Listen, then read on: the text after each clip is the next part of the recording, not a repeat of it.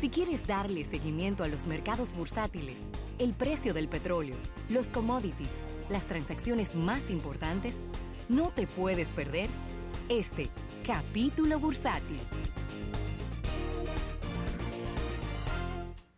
Bien, vamos a dar las gracias a nuestros amigos del Banco Popular. Banco Popular a tu lado siempre. Bueno, Rafael, y tenemos que hablar de Black Friday. Así es. Black Friday, que fue el pasado viernes y que en muchos sitios, no solo en la República Dominicana, sino también en los Estados Unidos, comenzó desde una semana antes, cuatro o cinco días antes, se extendió durante todo el fin de semana. Y aquí están los datos en los Estados Unidos, Rafael, donde las ventas en línea durante el Black Friday alcanzaron el nivel más alto de toda su historia. Increíble. Estamos hablando de 6.200 millones de dólares en ventas. Repetimos, esto es solo en el mundo online. Solo online. Y ahí quizá eh, es un dato que quizá está un poco, un poco permeado, un poco invadido por las compras que hacen muchas personas de Latinoamérica o de otras partes del mundo en los Estados Unidos a través de las páginas en línea y que lo piden a través de un courier. Sí. Porque si tú pides algo para que te lo entregue un courier en, en Miami, esa venta va a aparecer como que fue en Estados Unidos que se generó. Es. Estamos hablando, Rafael, de un 23% de incremento. Porque el año pasado las ventas online del Black Friday fueron de 5 mil millones de dólares y ahora de 6 mil 200 millones. Esto, pues, de acuerdo a un reporte hecho por Adobe Analytics. Estos números muestran que muchos consumidores se quedaron en su casa y no se fueron a coger lucha Cha, cha, cha, para las tiendas ni los malls porque habían grandes filas, mucha gente, mucho molote, Sí. empujadera. Ese televisor es mío, cuidado no le ponga la mano. Yo lo vi primero y todo eso. Los retailers, dice aquí Taylor Striner, quien es el director de Adobe Digital Insights, le dijo a Fox Business, los retailers han hecho su parte para construir una mejor experiencia móvil para los consumidores y eh, pues estamos hablando de más o menos un 10% más de visitantes en los teléfonos inteligentes en las compras de este Black eh, Friday. Hubo muchos incidentes de experiencias de compras caóticas. ¿Cómo? Pero ven acá, papá. ¿Y qué tú te crees? Lo que pasa que esas son cosas que no trascienden a los medios internacionales y se quedan en los medios locales. Es cierto.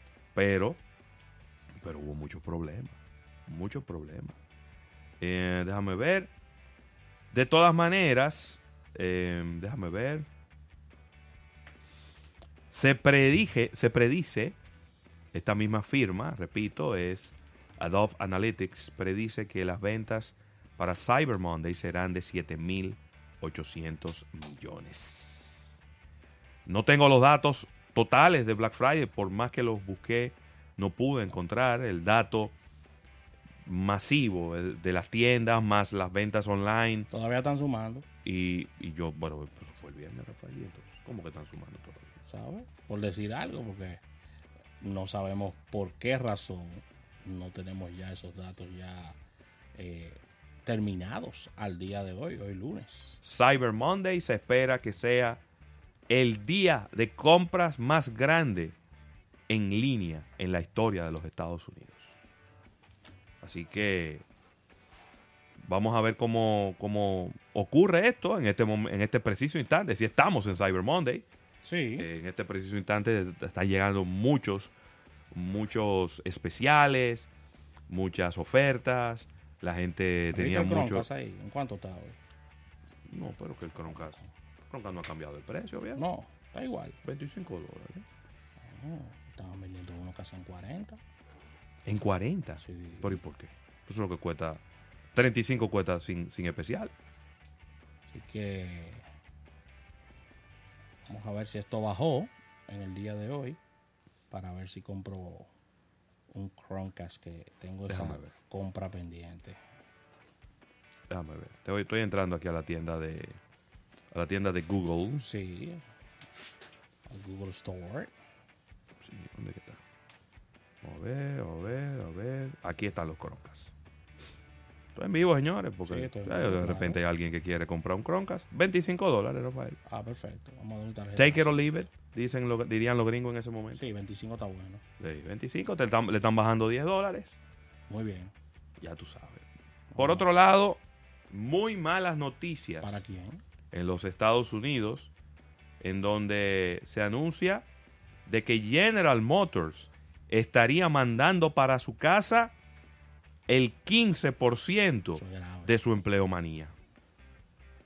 Estamos hablando 10 mil empleos. 10 mil empleos estaría recortando General Motors. Esto es eh, personal y trabajadores de la planta. Y estaría cerrando cinco de sus plantas, de sus factorías en los Estados Unidos para el final del año 2019. Me encantó la explicación ¿El qué? de ellos. ¿Qué fue lo que dijeron? La empresa se enfocará en vehículos eléctricos y en conducción autónoma. ¿Y qué tiene eso que ver? Eh, Con eh, que ellos voten 10 mil gente. Eso es lo que ellos están diciendo. Por eso es que están reduciendo. pues, y por eso estoy diciendo que me encantó la explicación de ellos. Cuatro plantas en los Estados Unidos y una en Canadá serán cerradas para el final del 2019 si el fabricante y la, el sindicato de trabajadores no llegan a un acuerdo para ubicar estos trabajadores en otras plantas. Y para quienes piensan que esto nada más permeará las áreas bajas y medias, el- la plana ejecutiva será, será reducida en un 25% en la compañía. Sí, pero que son tres gatos. Así que, son tres gatos. así que ahí está. General Motors. Las acciones de General Motors inmediatamente crecieron, como era de esperarse. por supuesto. cuando se hacen anuncios de este tipo, de recortes eh, de gastos, siempre las acciones tienen una mejora. Un 5.8% están creciendo las acciones de General Motors, están en 38 dólares en este momento. Así que malas noticias, Rafael, para Donald Trump, Sí, porque son son malas 10 mil que va a haber que borrarle al numerito aquel. Claro, esto no, desempleo. esto no es un viernes que lo van a hacer, ni mucho menos, pero No, pero, estamos hablando de que de aquí al, 2010 am- al 2019. Pon tú que lo hagan en finales. 12 meses. 12 meses, pero son 12 me- son 10 mil empleados Sí. que van para la calle. Sí, sumándolo, sí. Son 10 mil. Sí que es muy lamentable esto, porque es una de las industrias que refleja cómo va la economía norteamericana, la industria del Claro. automóvil, y uno de los cuatro pilares de Detroit es General Motors. Mira, moviéndonos a informaciones que tienen que ver con el mundo del crudo, el bombeo de crudo en Arabia Saudita se ubica en un máximo récord ante la mayor presión que viene ejerciendo Estados Unidos. Ay, Dios mío. Arabia Saudí elevó su, su producción de crudo a un máximo histórico en este mes de noviembre. Eh, se dijo este lunes eh, mediante una fuente que no quiso revelar su nombre, luego de que el gobierno de los Estados Unidos aumentó la presión para que el reino se abstenga de hacer recortes en bombeos según esta reunión que se, se, se celebrará en la OPEP en la próxima semana. La fuente dijo que la producción petrolera saudí alcanzó 11,1 millones de barriles por día y el volumen promedio de noviembre es de 11,3 para este, este día 26. Así que entre 11,1 y 11,3 está, está el promedio. Sí. Y esos niveles representan un alza de un 0,5 millones de, de, de barriles por día, lo cual demuestra que no se ha bajado la producción. Pero, como bien decía Ravelo, por ejemplo, en, un, en una fecha que se esperaba que se calentara el uso de los combustibles en Estados Unidos, la gente se quedó en su casa y, y compró sus cosas desde ahí. Así que siguen los temas de consumo en Estados Unidos, Ravelo. Claro que sí, claro que sí. Eh, por otro lado, Rafael, oye esta. ¿Qué pasó? Argentina anuncia que está muy cerca de firmar un acuerdo bilateral de bistec, de carne de res, con los Estados Unidos. ¿Cómo? Argentina está ahí en las puertas de la firma de un acuerdo con los Estados Unidos que le permitiría tener comercio bilateral de carne de res fresca por primera vez en cerca de dos décadas. Esto lo dijo el secretario de Comercio Internacional o la secretario de Comercio Internacional Marisa Vircher. Le dijo a Reuters. El acuerdo se espera que sea firmado en los próximos días. Permitiría que se importaran abiertamente carne de res entre los dos países. Eso es una buena noticia para Argentina, debido a que ellos son grandes productores de carne y necesitan de este tipo de clientes para poder solventar su balanza de pagos y, al- y- y al mismo tiempo aumentar sus exportaciones exponencialmente para trabajar eh, esta deuda enorme que ellos están contrayendo. Claro. Así que- ver. ¿Qué es esto? Déjame ¿qué es esta palabra? ¿Cuál palabra? Porque me queda bastante claro lo que Argentina quiere hacer, ¿no? Pero no me queda claro cómo le conviene este... este ah, es que los Estados Unidos mandarían ganado Argentina. y los argentinos mandarían carne. Mira qué interesante. Interesante. Esto es, esto es lo que estoy leyendo aquí, ¿no? Eh, la demanda por carne estadounidense en Argentina es muy baja. Porque, como todo, todo el mundo sabe, la fama del- del- de la carne argentina es, es muy, muy grande. La Sí, fama. precede. De hecho, se habla de que es la mejor carne del mundo. Están en el top 3. Ahí está Uruguay, Sí. está, Los mismos brasileños no se quedan atrás. está carnes. Argentina. Argentina. Y el mismo Brasil, como tú dices, que están toditos ahí en el, en el cono sur. Y bueno, son 20 mil toneladas para exportar a los Estados Unidos desde Argentina de carne, Rafael. Vamos a ver, vamos a ver qué, qué ocurre, porque con el presidente de los Estados Unidos siempre hay como un frito en el estómago de lo que pudiera ser que ocurra. Si es, mira, Ravelo, y aterrizando en la República Dominicana, la deuda total del país equivale ya a un 51,6% del Producto Interno Bruto, lo cual preocupa bastante a muchos sectores. Oh, mejor verdad. Y las acreencias. Sigue cogiendo fiado. Claro que sí, las acreencias sumaban ya más de 40 mil millones de dólares al cierre de septiembre del presente año. Así que la deuda, la deuda pública sigue creciendo, alcanzando los niveles más altos en la historia de los últimos 18 años, representando ya el 51,6% del Producto Interno Bruto, según los datos oficiales, y la Dirección de Crédito Público señaló en su reporte trimestral que a septiembre de este año la deuda total del país, que engloba la del sector público no financiero y la del Banco Central, acumuló ya un total de 40.646 millones de dólares. Esto es un aumento de un 10,4 con relación a septiembre del año pasado y los compromisos con los acreedores externos representaron en septiembre el 27,5% de la deuda y del Producto Interno Bruto, que son unos 21.655 millones de dólares. Así que seguimos esta tendencia, sumándonos, sumándonos a, a todo lo que está ocurriendo en Latinoamérica, de gobiernos y países deficitarios con gran cantidad de préstamos y basando su crecimiento en estas dos políticas ya mencionadas. No es, una, no es una realidad No. dominicana, es una realidad del hemisferio, Sí, sí. Mundial, diría yo. de un mundial, sí. ¿Y cuánto que debe Estados Unidos? ¿Cuántos trillones que debe? Pero que eso no. Eso no se sostiene. ¿Eh? Eso no se sostiene en el tiempo. Y Estados Unidos tiene muchas cosas, Rafael. Tiene muchos cap- muchos activos. Tiene capacidad negociadora. ¿Qué tenemos nosotros?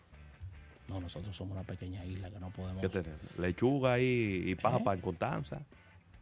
Unos cuantos, unos cuantos granos Nos ahí en- pusieron en una el con unas habichuelitas negras y nos quemamos. Es que tú Y nos quemamos. Es que tú estás basando un crecimiento económico en la base de, de, de préstamos. Préstamos. De arena, mo- de arena préstamos, movediza. Préstamos, préstamos. Por eso es que nosotros insistimos tanto en el programa en el tema de las exportaciones. Claro. Se nos ha cansado el galillo de hablar de Ajá, las y, la pro- y la producción nacional. Y la producción nacional. Que parecería que son dos cosas que van juntas, pero no necesariamente. No tenemos nada en contra de los importadores. Los importadores, No, tranquilos. Pero que las importaciones, pero Las que ahí no hay que hacer nada. Ahí no hay que hacer nada porque, Porque eso, lo- va, eso va viento en popa. Pero, Pero las exportaciones, producción nacional.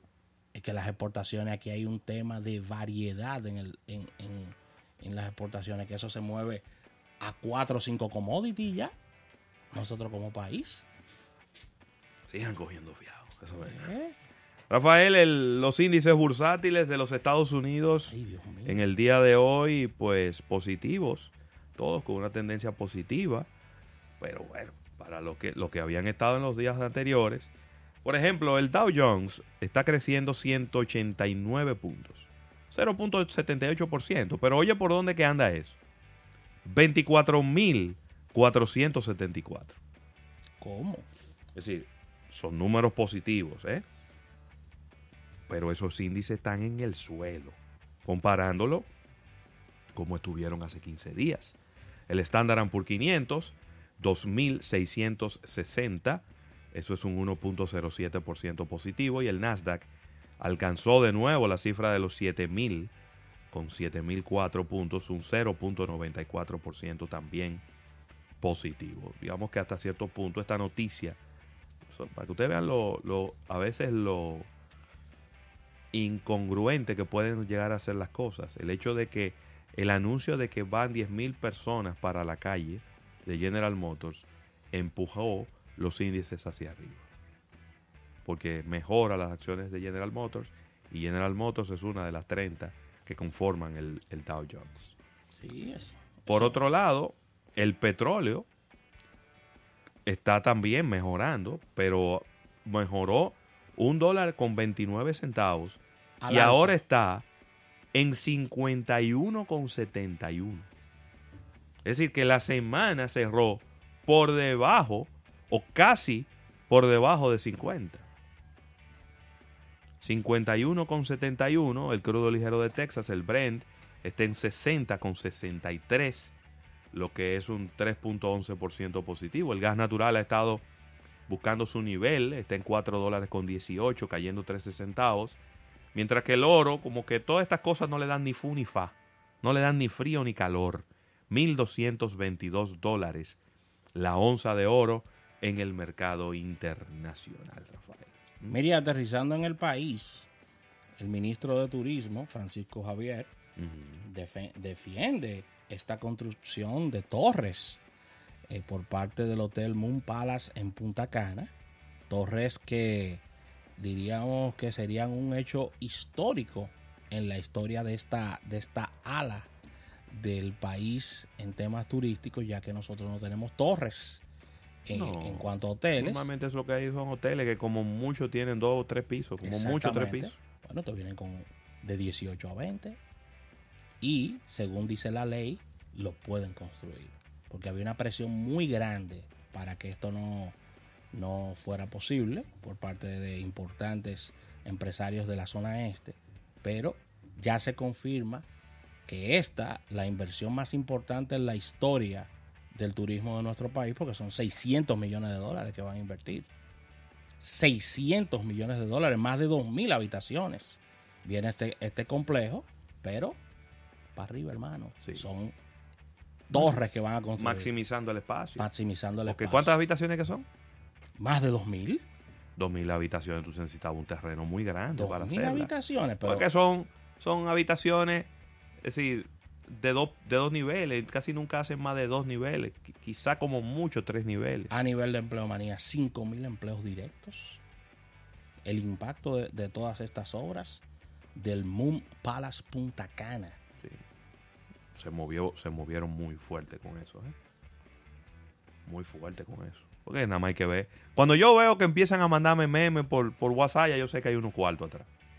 Pero ¿cómo así? ¿Qué es lo Claro, con una foto, con una torre, que no permitamos esto, que yo que yo cuando digo, hay unos cuartos atrás, Ah, sí. hay un dinero atrás, porque no es verdad que esa- esos memes, hay algo- muy pocos memes llegan de manera inocente a través de las redes sociales. Muy pocos. Toditos tienen una persona que se está beneficiando de algo. Estaba flojo eso de, de no permitir. eh, inclusive la ley lo- lo- los ampara y se puede. Desde Cacana. Pero es que me están hablando de que la zona de Punta Cana, que, que si yo cuántas personas por metro cuadrado, que, pero señores, pero Punta Cana, esos son kilómetros y kilómetros. Kilómetros y kilómetros de playa y de, De terreno. Eso es cierto. yo no soy especialista en turismo. No lo soy. Pero cuando me dijeron, la- cuando me dieron la información, yo dije, pero ¿de qué es que tú me estás hablando? Si son kilómetros y kilómetros Sí. y kilómetros y kilómetros de terreno y de playa y de todo. Y tú me estás hablando de que van a hacer un proyecto y que ese proyecto va a dañar Punta Cana entero. No sé, como que no me pareció. De nuevo, estoy abierto a que una persona me lo explique. De repente tiene, tiene razón y tiene, vamos a decir, asidero desde el punto de vista de las estadísticas y de la concentración de personas en Se un solo, en un solo espacio. Se le explicaron al ministro y no, y no lo entendió. Sí, y pero tú además la ley está siempre- ahí. Pero tú sabes que siempre va a haber un genio que va a decir, claro, el ministro no lo va a entender porque él está cogiendo unos cuartos, porque siempre hay uno que te sale con esa teoría cual- lo- de la conspiración. Lo cual no es la realidad. La realidad es que se está impulsando desde hace muchísimo tiempo esta, este tipo de inversiones y llega un momento en los lugares que tú tienes que crecer no a, la- a lo ancho, sino a lo, a lo alto. Claro, Y ha llegado ese momento. totalmente. Así que ahí Totalmente. está. Ahí está la inversión. Se dio el primer Picasso. Sí, estaba se- el presidente Medina. Si se está cumpliendo con todas las regulaciones locales, Sí. si el uso del suelo está permitido, Distancias de aeropuertos. Sí, exacto. Eh, sí, estamos hablando de que el Ministerio de Medio Ambiente que dé su visto bueno también es. para eso. Si todo eso se está cumpliendo, entonces yo no entiendo por qué no se puede hacer. Y la parte que no entiendo tampoco es, desde el punto de vista competitivo, la diferencia en que sean torres o que sean, sea, que eh, eh, tienen una ventaja competitiva de que ellos tengan una torre y de que yo sí, no. hay una ventaja. Bueno, que son más habitaciones, está bien, pero No solo eso. A ver, es más, lo que es a veces lo más costoso cuando tú haces un proyecto hotelero es el terreno donde lo vas a construir. Ok.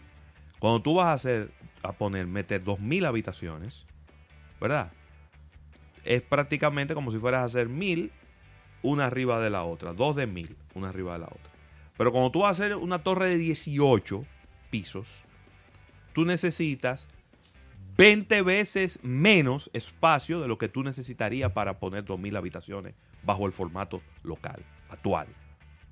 Es decir, es como si tú fueras a poner 100 habitaciones en cada piso de la torre. Sí. Y entonces tú vas a poner 18 niveles y entonces en cada tú vas a poner eh, vas a necesitar 20 veces menos espacio. Estoy diciéndolo matemáticamente, probablemente no es así, porque la piscina usted no la puede poner en un piso, No, y además ni hay- el área de juego, ni la costa de la playa, Sí, pero, pero pon tiene- tú que tú necesitas 10 menos 10 veces menos espacio de terreno Sí. para construir ese proyecto, es así. Y al mismo tiempo también hay que, hay que, a ver, hay que hacer quizás cálculos más exactos porque es verdad, tú tienes la razón en el tema de que estás construyendo hacia arriba, es cierto, pero tú estás metiendo 2.000 habitaciones que tú necesitas los espacios de recreación Claro. para esas 2.000 y tantas Sí, personas. sí, claro, Porque pero- tú no lo vas a tener, bueno, vamos No, hasta no, aquí no. todo apretujado porque tenemos, tenemos menos espacio. Pero- en un proyecto que tiene, tiene dos, eh, tiene dos canchas de, de golf, do- dos, eh, dos terrenos para, para, para golf. Exacto. Son dos En- que van a construir. En vez de poner las habitaciones, están poniendo campo de golf. Exactamente. Digo, es decir, la inversión, yo- te entiendo perfectamente, pero también yo como que tiro el número y yo, ok, ellos necesitan el espacio para todas esas dos mil y Sí. tantas personas, porque dos mil habitaciones, Ravelo, ¿cuántas personas te puede alojar en familias? No, 2.000 personas. habitaciones calcula que en promedio son dos personas por habitación. Ese, ese es el cálculo más o menos. Necesito un terrenito, terrenito bueno para los empleados, para, para, para que todo el mundo esté cómodo ahí también. Final de la historia, si nadie lo había hecho, yo no entiendo por qué nadie lo había hecho entonces hasta ahora. ¿Por qué nadie se la había jugado? Porque todos los terrenos que hay son, eran baratos. Bara- Pero barato en Punta Cana, ¿dónde fue eso? Digo, me refiero en el pasado. Ah, Que todos los hoteles que están ahí compraron terreno barato y ahora el que llega tiene que comprar el terreno caro porque ya Punta Cana está en los primeros Pero cinco lugares acá. de los destinos turísticos de, Pero- de- de la región. pero como si caro. Ahí, ahí, ya no hay, ahí no hay nada pequeño. Ahí nadie te, ahí nadie te vende 300 metros, Ravelo. Y que 500 metros en, en Punta Cana. Tiene que comprar muchísimo terreno para eso. Así que, aprobado en primera lectura, Ravelo. No se puede detener el, el progreso. Y, y hay que, y hay que hay que seguir metiendo habitaciones en Punta Cana porque si no va a llegar un, un punto donde eso se va se- ya no va a haber habitaciones, va a empezar a aumentar el precio y se va a dañar se va a dañar el sector. El destino como tal si hoy no se construyen las habitaciones que necesitamos en el 2019 y en el 2020, en el 2020 no se va a poder venir, va a aumentar el precio. Porque si la demanda sigue aumentando y la oferta sigue siendo la misma, el precio va a aumentar. Hay que revisar el impacto de esta obra con relación al aeropuerto también. El impacto, a ver, eh, me refiero a ampliación, no, no, me- no, aeropuerto. no me malinterpreten. No te Sí. preocupes que ahí no, ahí no hay miedo. No, y no hay miedo, hay bastante, bastantes cabezas pensantes. O sea, Sí. está el señor a- Ranieri, que es un- ese, ese aeropuerto es le acaban, lo acaban de, le acaban de duplicar su capacidad, ¿no? Hace que un año y medio, dos años. Sí. Le duplicaron la Sí, sí, capacidad. sí. aeropuerto Vimos que. Hugo, Hugo Veras inclusive hizo un reportaje con el señor Rainieri de muy, muy completo. No te preocupes. ahí sí Tremendo aeropuerto. Tenemos que duplicársela de nuevo. No hay problema. Vamos para allá. Así que que no se detenga esto que, y que vengan más torres, Ravelo. ¿Eh? Tú ya y hay que calcular. Vamos, vamos a tirar los números. Entonces yo, yo hago una pregunta. Entonces en la ciudad yo no puedo construir una torre. ¿En la ciudad de dónde? Bueno, en lo que se llama Punta Cana. Ya olvidémonos del En la hotel. parte urbana. en no la, parte, urbana. Yo no puedo construir un, un- un- Pues yo no sé. yo no es que no sé. sé. Hay que, habría que preguntarle a, la- a los, a los ahora, municipios. ahora como que me quedó como. a Ahora los me quedó. ediles. Sí, me quedó como la duda. ¿Quién es el alcalde de Verón? Verón. ¿Quién es el alcalde de. Verón? Tengo que llamar a mi hermano Rafael Chireno, Él debe saber. que él es regidor por allá, por Sí. creo que no sé si es por Bávaro o Verón es por ahí, es por esa ahí. zona.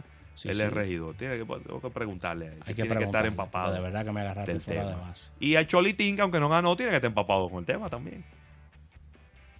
Cholitín ganó, pero no ganó. Así que vamos a agradecer al Banco Popular. Banco Popular a tu lado siempre.